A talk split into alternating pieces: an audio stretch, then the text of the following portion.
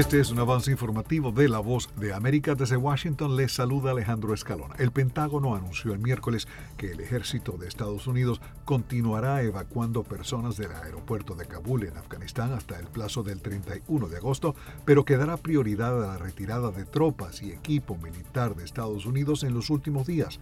Hay unos 5.400 militares estadounidenses en el aeropuerto, un número que, según el presidente Joe Biden, se reducirá a cero a fin de mes. El general de división del ejército, William Taylor, con el Estado Mayor Conjunto del ejército estadounidense, dijo en rueda de prensa que más de 10.000 personas están en el aeropuerto de Kabul esperando a ser evacuadas. El portavoz del Pentágono, John Kirby, dijo que hasta el momento se han evacuado de Kabul unos 4.400 ciudadanos estadounidenses, pero que no sabe cuántos exactamente continúan ahí. Están escuchando Noticias de la Voz de América. El miércoles el Pentágono ordenó que todos los miembros en servicio activo se vacunen con la vacuna Pfizer BioNTech contra el COVID-19. En un memorando visto por los medios de comunicación, el Pentágono ordenó al ejército que comience el proceso de inmediato, pero no establece un cronograma específico sobre cuándo debe completarse.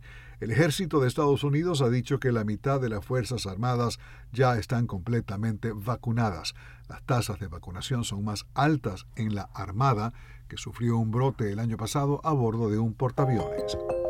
A continuación, un mensaje de servicio público de la voz de América.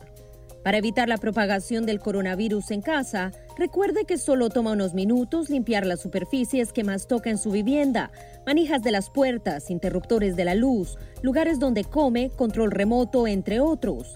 Esto por lo menos una vez al día.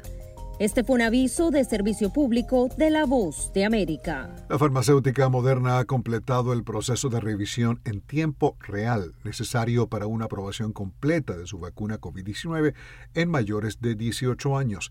Esta semana Estados Unidos otorgó la aprobación total a la vacuna COVID-19 de Pfizer BioNTech desarrollada con la misma tecnología que la de Moderna.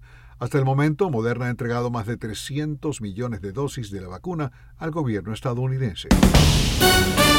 Fue un avance informativo de La Voz de América.